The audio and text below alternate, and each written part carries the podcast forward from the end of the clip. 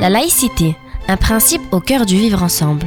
Une coproduction Pastel FM et Nicolas Cadenne, rapporteur général de l'Observatoire de la laïcité et auteur du livre En finir avec les idées fausses sur la laïcité, aux éditions de l'Atelier.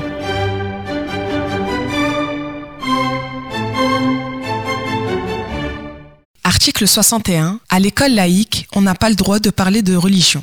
Faux, dans ce monde où le fait religieux apparaît en permanence dans l'actualité, il est au contraire nécessaire d'apprendre aux élèves à en reconnaître les formes multiples. Comprendre la diversité du fait religieux, en saisir le sens, distinguer ce qui relève de la croyance et qui ne concerne pas l'école, de ce qui relève des savoirs et qui la concerne, voilà l'objectif de cet enseignement laïque des faits religieux, inscrit dans le socle commun de connaissances, de compétences et de culture depuis 1996. Il décrit et analyse les faits religieux comme élément de compréhension de notre patrimoine culturel et du monde contemporain à travers les disciplines comme l'histoire, les lettres, l'histoire des arts, l'éducation musicale, les arts plastiques ou la philosophie. Tout enseignant et tout personnel éducatif peut acquérir une formation en ligne, tutorée et interactive sur le parcours formation du ministère de l'Éducation nationale, magistère, soutenu par l'Observatoire de la laïcité. Ce dernier a par ailleurs demandé au ministère de l'Éducation nationale la relance de formation continue sur ce sujet et la mise en place d'un module commun aux INSPE